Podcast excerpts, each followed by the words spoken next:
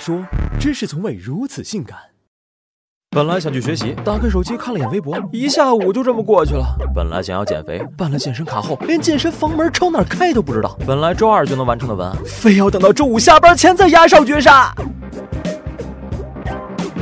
相信以上的经历，很多小伙伴都有过：间歇性踌躇满志，持续性混吃等死。时不时励志要提高执行力，计划列出来后，干脆过两天再说吧。如果不是老师催得紧，老板要得急，他们可以把该做的事儿拖到天荒地老、海枯石烂。作为曾经的资深拖延症患者，我告诉你，请不要相信什么 deadline 是第一生产力的胡说八道。拖延就是拖延，它会阻碍你的进步，降低你工作和学习的上限。虽然在最后的时间线之前完成任务的感觉很刺激，让你觉得自己天赋异禀、效率奇高，但久而久之，你也就只能被局限于这种。临时突击的泥潭中啊，道理都懂，但就是不知道怎么做。拖延症并非不治，只要方法合理，就可以成功治愈或者改善。但我们要先搞清楚，缺乏意志力并非是拖延症的唯一元凶。首先，我们的大脑非常傲娇，做什么事儿都需要一点奖励才能继续工作。很多人都有去网吧打游戏的经历，那里乌烟瘴气，人声鼎沸，但小伙伴们仍然坐在违背人体工程学原理的椅子上，以各种奇怪的姿势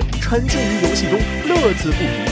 然而，一到超明几净的教室，大家往往会如坐针毡。为什么反差如此强烈？是因为游戏的设计会及时给予大脑反馈，你每做完一个任务，都会得到相应的经验和金币等正向刺激，效果立竿见影。而学习和工作则恰恰相反，需要日积月累的进行才能看到效果。这个漫长的过程中，你可能一直会得不到反馈。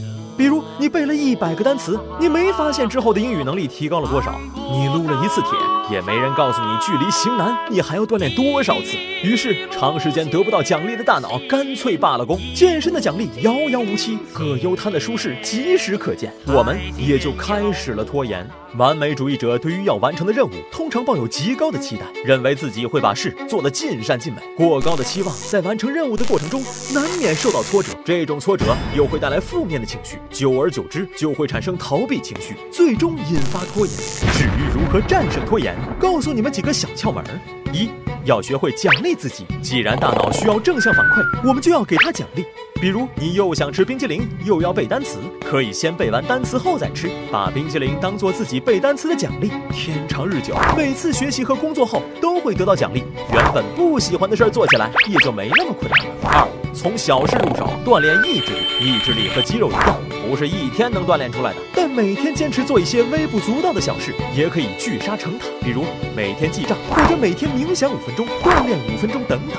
不过举手之劳，长期坚持也会让你面貌一新。三，完美并不美。不要抱着要做就做最好的心态去工作或者学习。我们大多数都不是天才，不可能一次达到最佳。所以，哪怕做的差到家，也总比什么都不做要好。在遇到挫折或者偶尔一次没坚持住的时候，不要自责。人无完人，过度的自责和内疚只会降低我们的自尊，让我们觉得自己理应一事无成，从而更加放纵自己。总之，克服拖延症，大家要调整心态，从小事着手，一点。